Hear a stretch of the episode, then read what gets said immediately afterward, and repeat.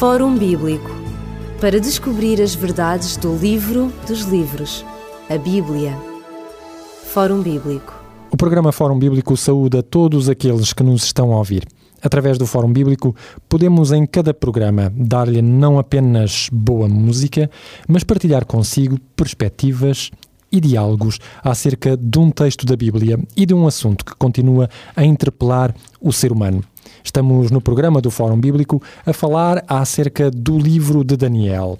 Um livro que tem muito simbolismo, que tem uma linguagem que não é fácil ou que não é comum nós utilizarmos, mas que, através da Bíblia e utilizando o princípio bíblico de interpretação de que a Bíblia se esclarece a si própria comparando passagens com outras passagens da mesma Bíblia, vamos revelando a pouco e pouco aquilo que o livro de Daniel traz na sua mensagem. Comigo em estúdio está o pastor Ilídio Carvalho e nós iremos continuar a falar no programa de hoje acerca do capítulo 7 do livro de Daniel. Pastor Elídio Carvalho, no programa anterior nós falámos no contexto da segunda vinda de Jesus Cristo, em que o apóstolo São Paulo, na Epístola aos Tessalonicenses, falava de um determinado homem da perdição. E nós relaciona, relacionamos este, esta passagem do apóstolo São Paulo com aquilo que estava a ser dito no livro do profeta Daniel, no capítulo 7, em relação com aquele último poder que se tinha levantado e que nós verificámos que tinha abatido a três reis. Na sequência desta comparação que nós fizemos com a passagem do apóstolo São Paulo, o que é que nós podemos dizer ainda mais? Daniel, no capítulo 7, como vimos alguns flashes até aqui, mostra a erupção de um poder que é político e também é religioso. E compete-nos mostrar, o que é evidente, onde começa uma parte e termina outra.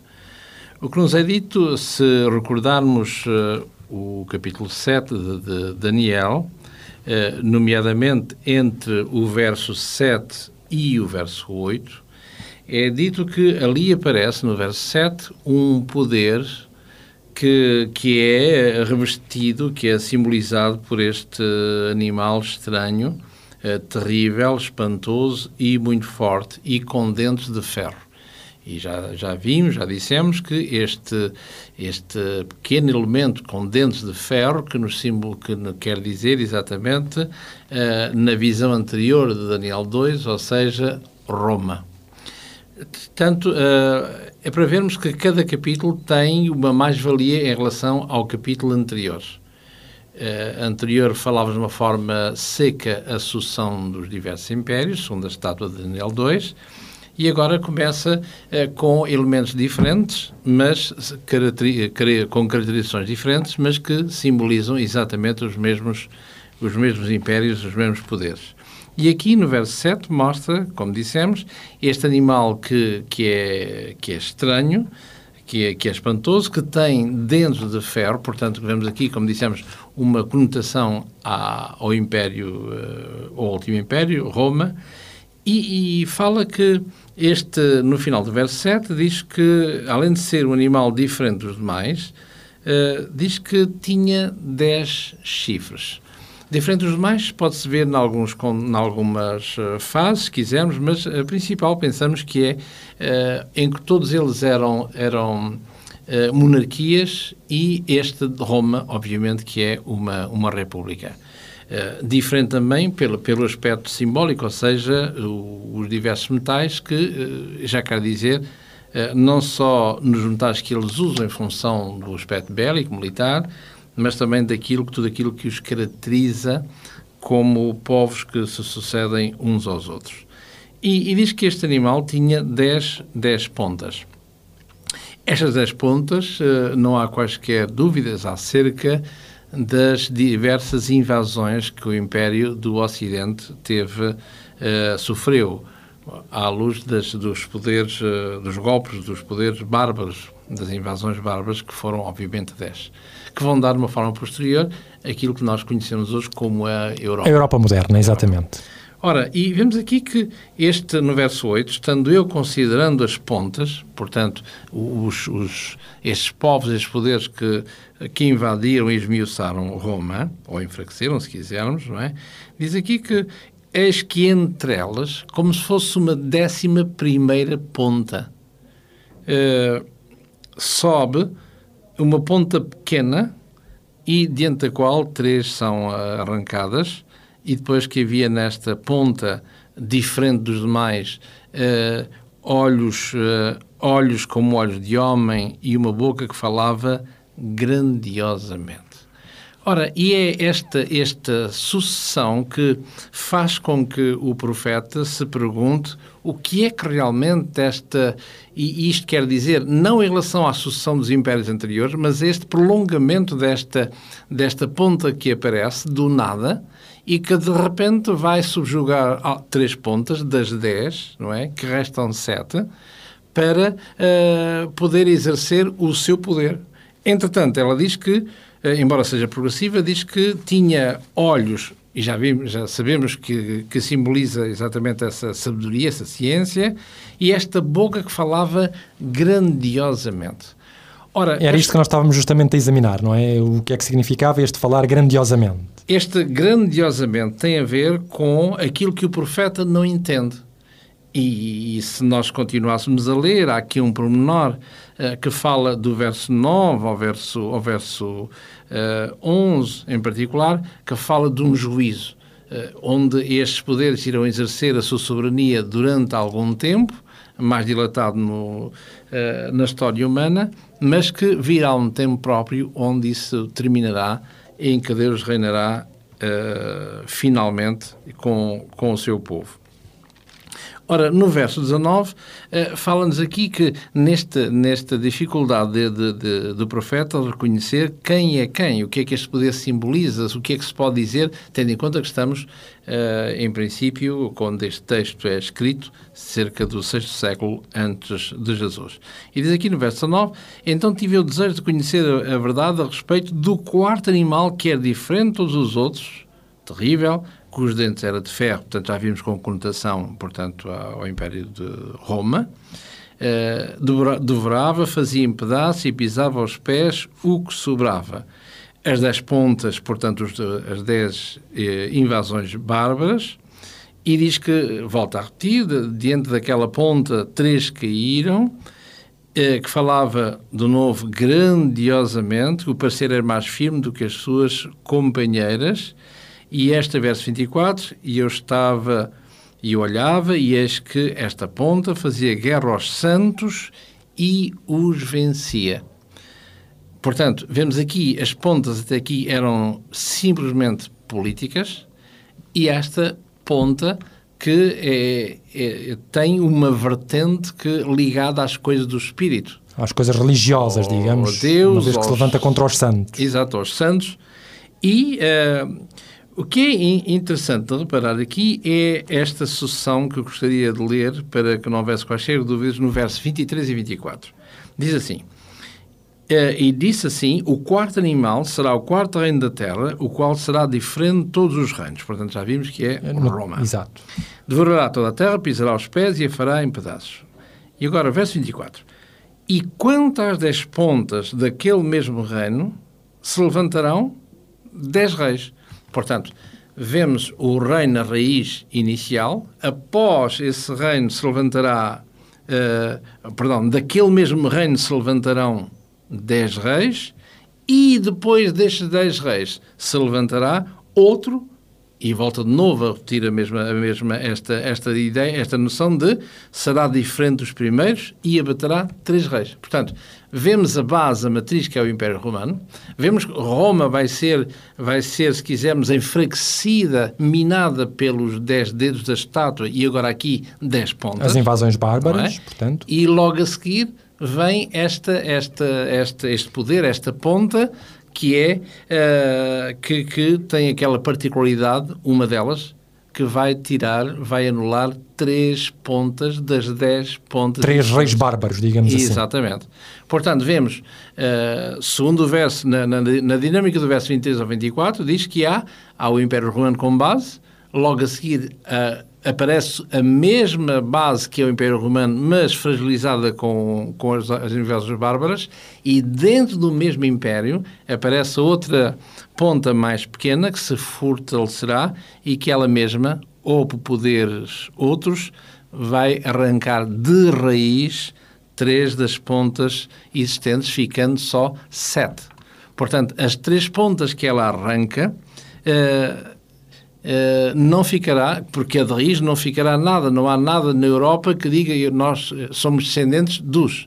E essas três pontas, esses três reinos, não têm, não há nenhum país que se possa dizer somos descendentes, neste caso, dos Erlos, dos Vândalos e dos Ostrogodos. Ao passo que os outros, não é? Os suevos, que vai dar origem depois a Portugal, uh, e, e os outros, os outros povos, que esses que fazem os sete, não é? Vão constituir as nações a, a Europa que nós Europa. temos hoje. Portanto, quer dizer que não há um final do Império Romano, mas há simplesmente uma subsequente divisão, enfraquecimento, é evidente, mas divisão do Império Romano. Portanto, não há um sexto império, há um quinto império que permanece até aos nossos dias. Não de uma forma eh, imperial, mas de uma forma uh, político-religiosa. Portanto, é, é, por isso que, quer na história medieval, uh, nós encontramos ali, nesta área do saber, que há, há toda uma dificuldade em entender uh, onde é que se, como é que aparece esta, o, o que se chamará aqui, esta Roma, de, a transição entre a Roma imperial para uma Roma religiosa assim, uh, o que é que a Igreja tem a ver com, com o Império? Como o é que ela se situa em relação a esse mesmo Império? Isso, e o Império com a Igreja. E é toda uma, todo uma, um, um mistério, todo um enigma. Por exemplo, se eu ler aqui um livro de, que, que tem a ver com a área de saber uh, da história medieval, onde diz aqui que uh, uh, aparece o elemento mais importante em relação a este elemento de charneira entre, entre o Império e a Igreja, que aparece, como toda a gente conhece, com o, com o famoso imperador Constantino, desde a sua conversão no ano 312 da nossa era, e consequente, entre, entre parentes, batismo uh, da Igreja de Roma, no Bispo de Roma, assim, onde mais tarde ele vai, uh, a partir uh, do, do meados do terceiro século, onde ele vai fundar uma, uma outra Roma. Ou seja, para o Oriente fundar aquilo que tem o seu nome, Constantinopla. Constantinopla. E, e, e, aqui a, a, área do saber, portanto, da, da, medieval, vai dizer que a fundação de Constantinopla continua a ser um mistério. A propósito, por, por, por que é que acontece a ida de Constantino para, para Constantinopla? Ora, uh, e fundando a Constantinopla, e curiosamente vai aparecer nestas querelas entre o Bispo de Roma e a Igreja do, do Oriente, e repare-se que na altura não eram os católicos de, de, como nós conhecemos hoje, de Roma e, e os católicos do, do, do, Oriente, Oriente. Assim, além, além deste de, do cisma. Simplesmente a, a, a raiz era a mesma, só que com mais, mais peso, não é assim? Porque nós temos o peso do, do imperador, logo somos, uh, temos outro, outro cariz, e uh, com o problema de Constantinopla, eles vão reivindicar, a Igreja do Oriente vai reivindicar, pois bem, então nós somos uma, uma Roma. E a história conhece como a velha Roma, Roma, propriamente de Itália, e a nova Roma, Constantinopla. Constantinopla. E as querelas que irão ser subsequentes entre os dois poderes, uma não quer ficar atrás da outra. Exatamente. Biblicamente, Pastor Elísio Carvalho, há alguma forma de nós podermos uh, penetrar neste mistério e compreender há, há alguma coisa que, que o profeta Daniel nos quisesse fazer entender? Em termos da história medieval, como acabei de dizer, uh, que por acaso, de certa, maneira, de certa maneira, não, é, também faz parte da minha área do saber, onde nós encontramos esta dificuldade em, em, como dissemos há pouquinho, saber Porquê? E não há, não há, não há, não há nenhuma razão. Uh, naquele lado podia ser mais rico, podia ser o Império estar melhor naquele lado, uh, a nível população, a nível de diversos, diversos elementos. Não há nada que possa justificar esta mudança repentina de, de um lado para o outro. Agora, se nós olharmos um pouquinho para a palavra de Deus, e já falámos nos programas anteriores minimamente sobre isto, ou seja, se voltarmos ao texto do apóstolo Paulo na sua segunda carta aos São Licenses, no capítulo 2, e em particular no verso 6 e 7, ele mostra aqui, porque o contexto é a vinda de Jesus, desde o, o verso 1 do capítulo 2, e depois fala de diversas nuances que terão que existir até que, até que essa vinda possa ser de, em pleno. Terá que haver previamente acontecer algumas coisas, coisas essas que têm a ver com este poder, que, eh, como vimos há pouquinho em Daniel 7, que, que, mostra que falava grandiosamente, que fazia guerra contra os santos e os vencia, assim. Ora, eh, que, que é aqui, eh, repito, no capítulo 2 da segunda carta aos Licenses, no verso 5, diz aqui, não vos lembrais de que estas coisas vos dizia quando eu estava ainda convosco. Verso 6, agora vós sabeis, parem bem, o que o detém, para que a seu próprio tempo seja manifesto, porque já é o mistério da injustiça opera, somente há um que agora resiste, até que do meio seja tirado. Ora, e nós pensamos que aqui nós encontramos esta, esta chave, se quisermos, para responder a este enigma que a área do saber do Estado medieval coloca, esse mistério. Porquê é que Constantino, Constantino vai para lá? Não é assim? E, e pensamos que, uh, que a solução se encontra, a resposta se encontra aqui, porque como ele diz aqui, que há um que o detém, ou seja, há um que, ainda que na capital do Império, que uh, dois corpos não podem ocupar em simultâneo o mesmo espaço. Assim, portanto, há um sumo pontífice há um Pontifex Maximus, que é o imperador, que é a emanação dos deuses nesta terra, que é adorado como tal pós-morte, e é, portanto, um adorador do deus Sol, Solis Invictus, portanto, do, do Sol invencível. Aliás, vai ser essa visão que antes dele se converter ao cristianismo, Constantino, vai naquela ponte de Milvius, onde ele vai ver eh, todo um, um sol brilhante e ao obscurecer o sol tem a cruz de Cristo. E essa uh, junção, digamos, do, do paganismo, dos deuses de, de Mitra, de Zoroastro, e, que é o sol, o sol, e com a junção do, do cristianismo, que é, obviamente, a, a cruz. O símbolo da cruz. E, e, símbolos que vão ser colocados depois no, nos escudos, não é assim? Uh, para que eles pudessem uh, tornar-se, agora sim, mais invencíveis do que nunca. Portanto, há uma, esta, esta simbiose entre o paganismo e o cristianismo onde não sabemos onde começa uma, onde termina outra. Portanto, uh, uh, vemos que o garante da, dos concílios era Constantino. Podemos imaginar que Constantino nunca foi teólogo, nunca foi cristão, se quisermos, longe de lá, longe de lá não é assim? Uh, mas o certo é que a Igreja uh, aproveitou o Estado e o Estado também uh, a Igreja para se fazer obedecer. E aqui temos umas conversões não de uma forma nascer de novo, como diz a palavra de Deus, mas de uma forma obrigatória. Eu, eu leria só aqui um, um, parágrafo deste livro do fim do mundo antigo e princípio da Idade Média, onde diz assim, eh, na página 58, a Igreja Romana veio apoderar-se insidiosamente do lugar antes ocupado pelo Império Romano.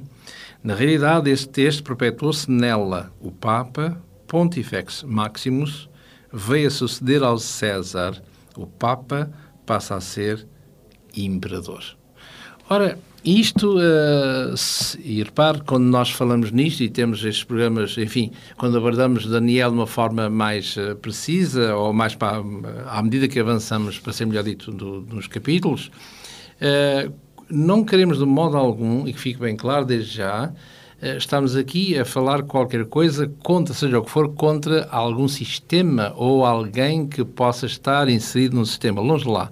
Estamos a tentar mostrar que há um sistema religioso, que há um movimento religioso que eh, tentar compreender as suas genes e saber eh, a que propósito é que ela aparece, assim? não só que vai eh, ser um quebra-cabeças para o próprio profeta Daniel, não é? porque no, no século VI tentar perceber como é que... O que é que vai ser o futuro da história? O que é que o império se torna religioso, que é uma coisa extraordinária, não é? Uh, e nessa sucessão de, de, desses impérios.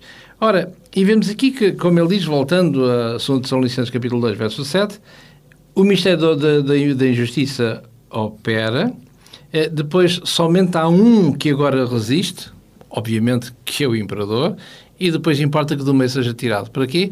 Para que realmente o Bispo de Roma possa funcionar como, se me permite dizer, como ele está predestinado a, a reinar, não é assim?